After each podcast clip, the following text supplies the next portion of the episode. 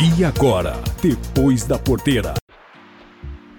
A primavera nem começou e ela já chegou, a laninha, que já pode ser considerada ativa mesmo com fraca intensidade.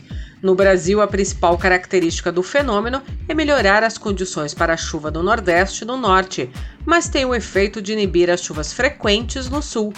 No Sudeste e no Centro-Oeste, a maior influência está na temperatura, que tende a ser mais amena nos anos de Laninha.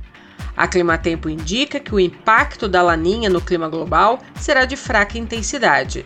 Os possíveis impactos aqui no Brasil pode-se citar a maior probabilidade de ocorrência de chuvas acima da média na faixa centro-norte do país, que abrange a maior parte da região Nordeste, a maior parte da região Norte e a faixa mais ao norte do Centro-Oeste e do Sudeste. Funcionando de maneira inversa, o impacto do Sul seria de menos chuvas. Na região Sudeste, os principais impactos são nas temperaturas, que ficam mais amenas.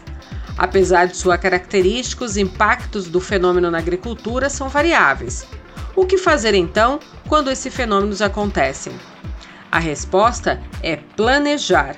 Uma boa consultoria meteorológica irá fornecer dados para que você, produtor ou gestor do agro, decida sobre o melhor momento para plantar até como estará o tempo nas semanas da colheita.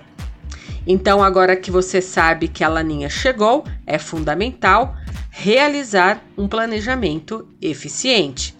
Ângela Ruiz, da Clima Tempo, especial para o Depois da Porteira. Esse foi o Depois da Porteira, o agronegócio em destaque.